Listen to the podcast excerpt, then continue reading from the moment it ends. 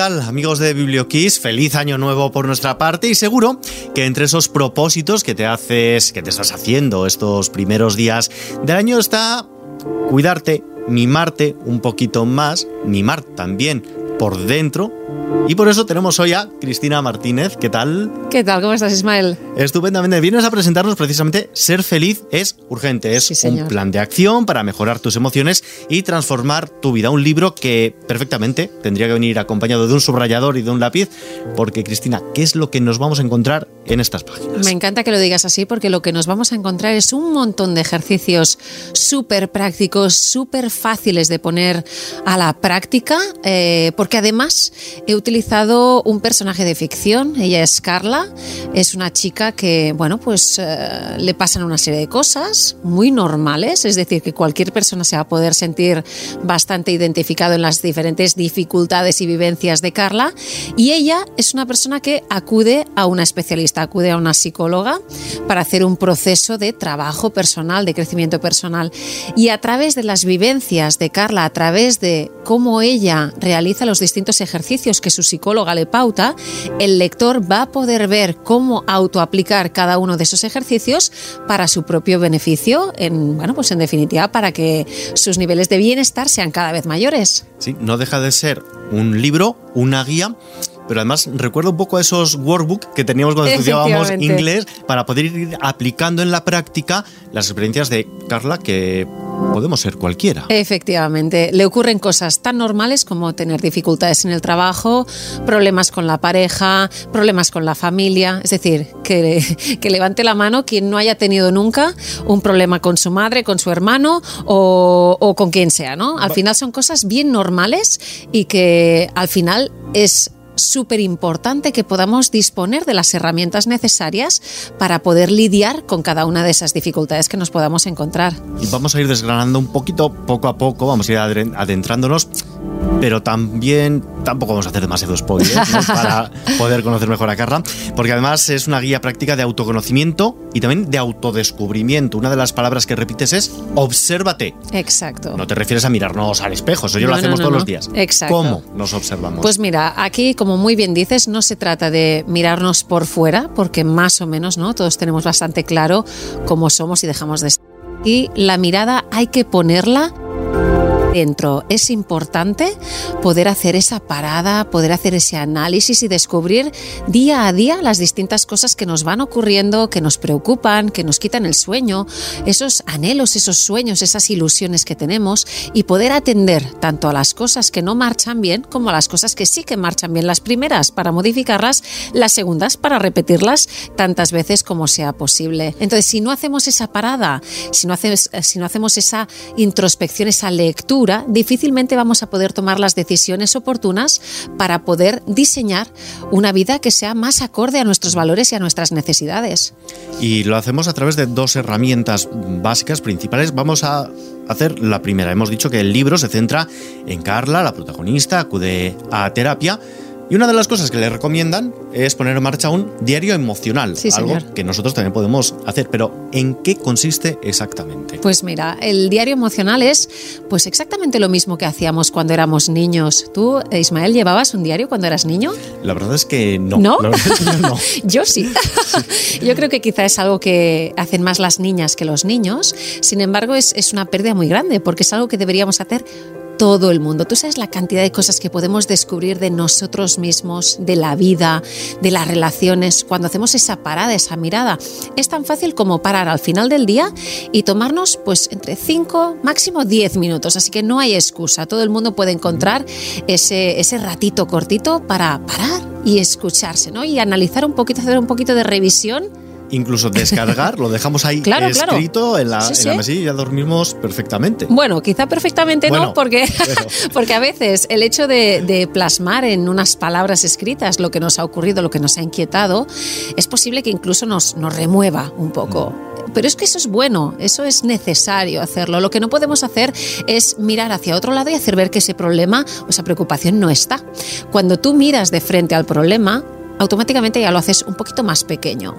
Y si puedes poner el foco de atención en lo que depende de ti, con una actitud proactiva de tratar de solucionar eso que te está perturbando, probablemente ya estás recorriendo la mitad del camino para resolver ese problema. En cualquier caso, el diario emocional, como decíamos, 5 o 10 minutos al día, al final del día, hacemos un poquito de balance, cómo ha ido mi día, qué cosas he vivido, qué cosas me han ocurrido, qué situaciones buenas y malas me han, me han ocurrido, qué saco de todo ello, ¿no? A nivel de aprendizaje, a nivel de reflexión, qué quiero repetir mañana, qué es lo que quiero eliminar, porque solo haciéndome esas preguntas de autoobservación voy a poder, eh, como decía hace un momento, ¿no? Diseñar esa vida, pues, ah, soñada. Sí, y otra recomendación es el diario de gratitud. Ay, sí, qué bonito. ¿Esto cómo lo podemos hacer también? Pues mira, esto también se trata de poner un poquito el radar en marcha para tratar de identificar constantemente uh, pues las cosas por las que damos las gracias, ¿no? Las personas a las que damos las gracias, las vivencias por las que damos las gracias, las características que tenemos también que agradecemos tener, porque cuando tú pones el foco en agradecer, automáticamente estás agrandando las experiencias bonitas que vives y automáticamente eres una persona mucho más feliz, ¿no? El, contrario de agradecer sería quejarse. Hay personas muy quejicas. Tú no, no tienes un poco la sensación de que hay gente que está muy malhumorada. todo el día. ¿eh? todo el día se queja, y todo el día critica y dices, pero, pero ¿por qué haces eso? ¿Por qué pones el foco en eso cuando podrías poner el foco en las cosas que sí van bien? Poner el foco en las cosas que sí van bien no significa negar las que no van bien, significa poner el foco. Y cuando tú iluminas, pones luz, agrandas la experiencia y eso es muy importante para nuestro bienestar emocional. Y no hay nada como tener claro dónde está lo que falla para ponerle solución. Efectivamente. este tema lo voy a dejar aquí un poquito al lado, que vamos a volver ahora porque estamos hablando del diario de emocional, del diario de gratitud, eh, junto, por separado, por separado. Primero uno, después el otro. uno en una página, el otro en el otro. Y te voy a proponer hasta un tercer diario. que este ya, es. Tres, libretas, tres libretas en la mesilla de noche. Bueno, vamos a intentar que sea una, porque si no, ya sé que el lector o el, o el oyente me va a decir, uff, Cristina, demasiadas cosas. En la misma página, una vez has terminado de reflexionar acerca de tu día y de tus emociones, haces tu diario de gratitud, las tres, cuatro cosas que agradeces y a continuación el diario de virtudes. El diario de virtudes que nos va a servir, también lo explico evidentemente en el libro Ser feliz es urgente, nos va a servir para fortalecer nuestra autoestima y también para fortalecer nuestro autoconocimiento. Cuando tú, después de hacer toda esta reflexión de cómo ha ido el día, puedes extraer las virtudes más destacadas en base a esas situaciones que has vivido, por ejemplo, ¿no? Pues eh, vamos a imaginar que una persona dice, pues esta mañana he trabajado un montón, el jefe me ha felicitado, estoy súper contenta porque he hecho un gran trabajo. Ok, ¿qué virtud saco de ahí? Pues que soy una gran trabajadora no siempre me lo digo, pues es bueno ponerme esa medalla porque me la he ganado. Así que hoy me la cuelgo, trabajadora. Y además, eh, cuando he llegado a casa, he hecho las lavadoras, tal, no sé qué, los niños, los deberes, ¿qué dice eso de mí? Que soy una madraza ole yo, ¿no? Ese poder reconocer las cosas bonitas que somos, que tenemos, ¿no? Que nos caracterizan, es muy bueno para fortalecer nuestra autoestima. Así que si hacemos estos tres diarios, Ismael, yo te garantizo elevados niveles de bienestar. Así que después de la rutina de noche, tenemos que incluir estos tres diarios. Recordamos el diario emocional, el diario de gratitud y el diario de virtudes. Pero además también nos propones otro tipo de ejercicios, porque el libro, hemos dicho este workbook, por así coloquialmente, también es interactivo. Encontramos unos QRs que nos invitas, por ejemplo, a hacer meditaciones guiadas. Efectivamente, que es otra de las maneras maravillosas de potenciar nuestro autoconocimiento y sobre todo de apagar el piloto automático. Andamos en una vida ah, ajetreada, rápida, llevamos una cabeza que está llenísima de ruido, eh, cargadísima de pensamientos que nos impiden pues, vivir la vida con, con pausa y conectados con el momento presente. Así que una de las mejores maneras que tenemos de entrenar a nuestro cerebro para conectar con el aquí y el ahora es a través de las meditaciones, la meditación que nos ayuda a conectar, por ejemplo, pues con la respiración, con las sensaciones físicas. Bueno, podemos hacerlo de formas muy diversas y yo os invito en los distintos QR que vais a encontrar en Ser Felices Urgente a, a adentraros en esta fascinante parcela de la meditación. Y en definitiva también a entrenar al cerebro a poner un poquito en pausa después de todo el vértigo que tenemos diaria y cotidianamente. Efectivamente. Nos vamos a hacer entrar un poquito más. Otro aspecto en el que nos invitas es a pinchar esa burbuja, salir un poco pues, de nuestra zona de confort y empoderarnos. Sí, señor. Es una palabra que últimamente estamos encontrando en, en todos sitios, en todas partes, pero ¿Qué significa empoderarse? Mira, te diré que es una de mis palabras favoritas. me encanta, me encantan las personas empoderadas, que ese empoderamiento es saberse y sentirse fuerte y poderoso, ¿no? Cuando tú sientes que eres capaz de alcanzar casi casi cualquier meta que tú te propongas porque sabes lo fuerte que eres, lo valiente que eres, las capacidades que tienes, las virtudes que más te caracterizan, entonces te sientes, pues eso, poderoso. Para poder alcanzar cualquier meta significativa que te puedas marcar, es importante que puedas sentir ese poder. Sin esa confianza en ti mismo, difícilmente vas a luchar por las metas que son importantes. La confianza hay que ganársela. ¿verdad? Y si tú no haces cosas en tu vida para demostrarte lo capaz que eres, difícilmente vas a sentirte pues lo poderoso que podrías sentirte. De ahí la importancia de averiguar si estás o no estás en la zona de confort. En el libro vais a encontrar un test que os va a ayudar a discernir si estáis o no estáis en esa zona mal llamada de confort, ¿verdad? Porque, bueno, pues de confortable tiene más bien poco. Sí que es confortable porque no asumes ningún riesgo, pero no es una zona bonita. Sin embargo, la palabra confort, ¿no? ¿Verdad? Parece que... Sí, lo estamos dulcificando Exactamente, un poquito. quizá demasiado, ¿no? No, no estás del todo cómodo, no estás del todo a gusto pero, como no te tienes que exponer a nada que te incomode, pues ahí te quedas, ¿no? Sin embargo, ahí en la zona de confort nada grandioso puede crecer. Cuando tú sales, cuando tú arriesgas, cuando tú tomas decisiones que te ponen un poquito nervioso, es cuando tú puedes, ¿no? Te estás dando la oportunidad de crecer y de conseguir cosas buenísimas para ti, para la comunidad, para, para tu entorno, para la vida en general. Antes hemos dicho una palabra, problemas. Aquí vienen precisamente ahora los problemas. ¿Cómo debemos enfrentarnos, enfrentarnos a ellos, tanto a los problemas, los cotidianos, los que nos surgen día a día, aquellos que son un poquito más grandes, que nos sobrepasan, nos saturan un poco, y esos otros también virtuales, que no existen, que nos montamos una película, una película sin presupuesto, ¿cómo los afrontamos? Pues mira, tendríamos, yo diría que hay como dos tipos de problemas, ¿no? Por un lado, los problemas así como más de carácter práctico, tangibles, pues no sé, tener un problema económico, eso es un problema práctico.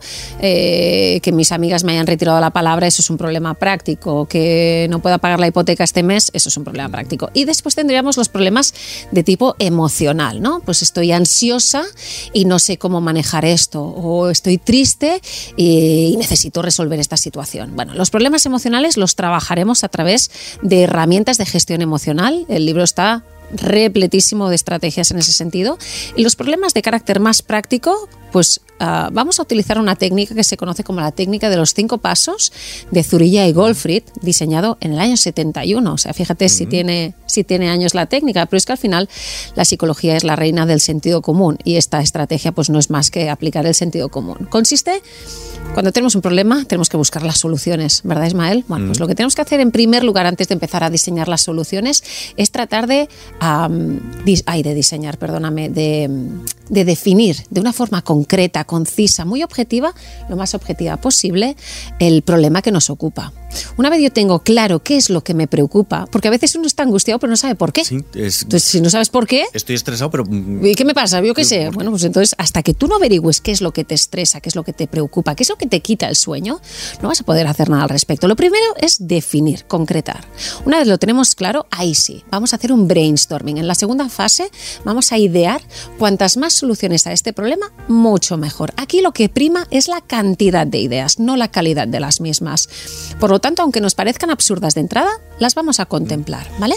¿Nosotros solos o con ayuda de terceros? Eh, como nos apetezca. Es decir, al final dos cabezas piensan más que una. Y tres más que dos. Ah, efectivamente. Y si compartimos lo que nos preocupa con la familia, por ejemplo, con los amigos, siempre vamos a poder obtener puntos de vista alternativos que quizá a nosotros no se nos hubiera ocurrido. Así que cuanto más compartamos, en realidad mucho mejor. pero también está bien hacerlo uno solo. ¿eh?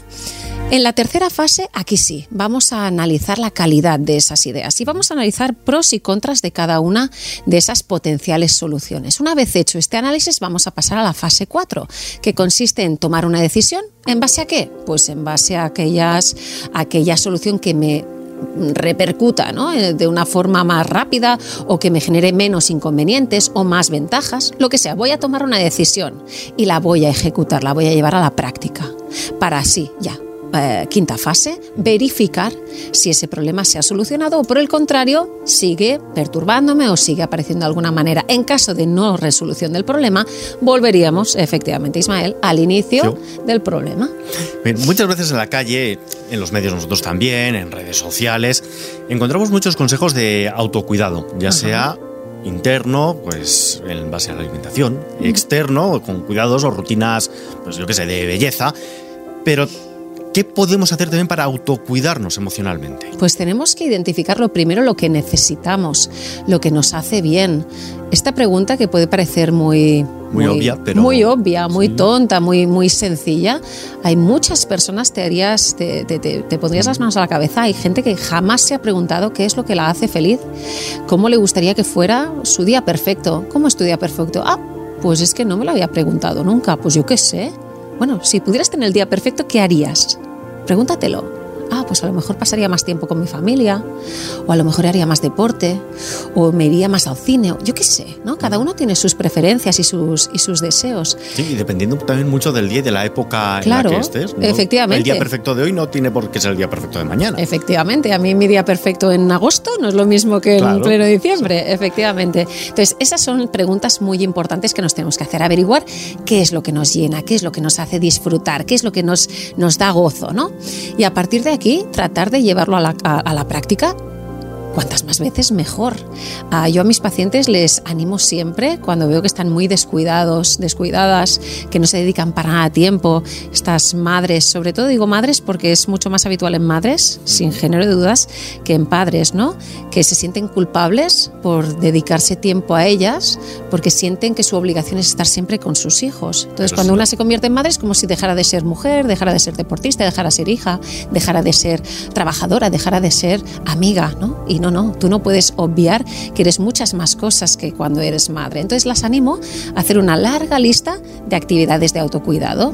Pues me quiero ir a dar un masaje, quiero ir a hacerme las uñas, quiero quedar con mis amigas a tomarme unos vinos, quiero irme al cine, quiero leer sola en casa, que los niños no entren en la habitación. Mm. Venga, perfecto. Hacemos toda esta lista y marcamos como una especie de calendario de con qué frecuencia vamos a hacer eh, dichas actividades. Y eso automáticamente repercute, revierte en un mejor estado de ánimo. Y cuando una lo hace y se da cuenta de que no por ello es menos madre o peor madre. Incluso al revés. Claro. Si, no estás bien contigo mismo, si no te cuidas tú, ¿cómo vas a poder cuidar? Efectivamente, así es. Entonces, cuando uno se da cuenta del bien que le hace, eh, nos enganchamos, nos enganchamos a las cosas que nos hacen bien, por supuesto. Y has hablado antes de, tus pacientes, al final eres psicóloga clínica, pasas, pasas consulta. Y aquellos lectores que después de haber leído tu libro, después de haberlo trabajado, subrayado decíamos, se han hecho todos los tres diarios, quizá se planteen, pues necesito ayuda, o le ronda en la cabeza esa idea de, pues quizá debería ir a una consulta psicológica, pero no saben cómo, cómo dar el paso. ¿Qué consejo le darías o cómo? Pues les, les daría el consejo de que, de que sean valientes, de que si han tratado de responder a todas las reflexiones y preguntas que hay en el libro y alguna de las preguntas ha quedado en blanco porque no han tenido, no han tenido la capacidad de encontrar una respuesta o haciendo el diario emocional han descubierto cosas que no saben cómo gestionar y aunque en el libro está bien explicado ¿no? la, forma de gestionar adecuadamente las emociones, no es lo mismo leer eh, que ser guiado por un profesional de la salud mental, un psicólogo, un psiquiatra. ¿no?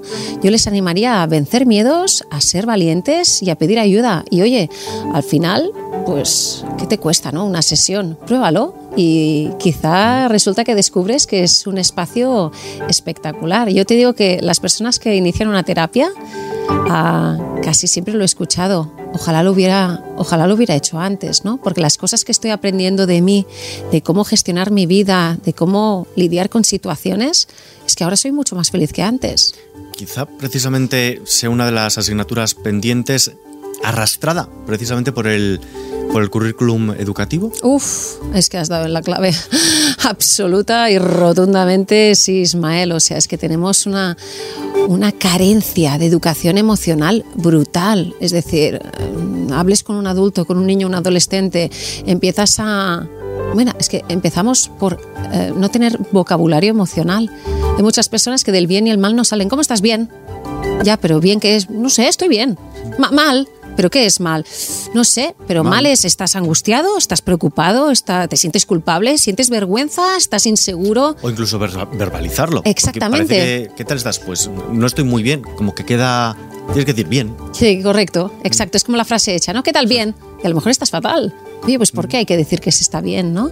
También tenemos que aprender a normalizar que a veces tenemos emociones que nos perturban, que son desagradables, pero no por ello tenemos que huir de esas emociones. Todas las emociones están ahí por un motivo, tienen una función clarísima que es la de darnos un mensaje. Y ese mensaje hay que saber escucharlo, hay que, pero sobre todo hay que saber atenderlo. Cuando tú llegas cada día al trabajo preocupado, nervioso, con taquicardias, por las noches no descansas bien, esas emociones que estás experimentando de angustia y preocupación te están diciendo que algo no marcha bien. Hazle caso. Eh, hemos venido ahora al ámbito laboral, precisamente te iba a preguntar ahora. Sí. Hemos saltamos del colegio, carencia de educación emocional, inteligencia emocional, y pasamos al, al mercado laboral ¿Qué ocurre con la salud mental en el trabajo? ¿Es también la asignatura pendiente en las empresas? ya lo creo.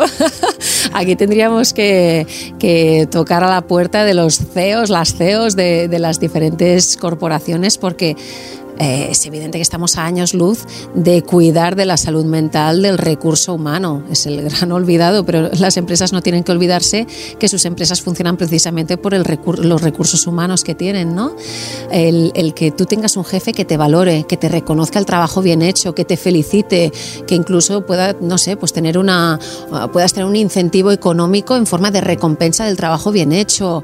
Eh, en fin, este tipo de cosas hacen que el trabajador acuda a su puesto de trabajo mucho más contento, mucho más motivado. Y un trabajador motivado es un trabajador que rinde mucho más, que te va a producir mucho más. Así que fíjate qué mal lo hacemos, que en lugar de potenciar aquello que sabemos que sería fantástico, lo dejamos como el gran olvidado. Lo mismo que pasa con la salud mental, la gran olvidada siempre. Es fundamental para absolutamente todo. Sin salud mental no hay salud. Es así. Tú puedes tener un organismo, un cuerpo que funciona a las mil maravillas, pero si el coco no te va bien, no, vas, a llegar muy lejos, no vas a llegar muy lejos. Y donde estamos llegando ya, Cristina, es al final. Estamos en una sección de libros, hablamos de novedades literarias, venir los autores a presentárnoslas. Y este año nosotros vamos a querer también conoceros un poquito más a vosotros, a los ah, que escribís. Queremos saber, por ejemplo, qué estás leyendo en este momento o qué libro nos quieres recomendar. Uy, mira, yo es que leo, soy una devoradora de libros, de novelas, de ficción, me chifla. Ahora mismo estoy leyendo Persiguiendo a Silvia de Elizabeth Benavent, es una autora que me chifla, es de mis autoras favoritas y es una novela, está muy chula. Uh, mi libro favorito, bueno, yo soy muy romántica, ¿eh? yo creo mucho en el amor, me chifla el amor, entonces Elizabeth Benavent en este sentido me, me súper encanta. Mi libro favorito, sin género de dudas, es Un cuento perfecto de Elizabeth Benavent. ¿Y qué banda sonora le pondrías a este Ser feliz es urgente que vienes hoy a presentarnos, Cristina Martínez, editado por Planeta ¿Qué música le pondrías a tu Hombre, es fácil esta, ¿eh? Le pondría la de eh, Happy, de cómo es Farrell, Williams. Sí, pues si te parece, con ella nos vamos, a despedir mientras leemos Ser felices urgente, doctora Cristina Martínez. Muchísimas gracias por acompañarnos. Gracias a ti. Y cuando vuelvas a sacar la segunda parte, aquí estaremos con las puertas abiertas para que nos la presentes. Y yo feliz. Muchas gracias, Ismael.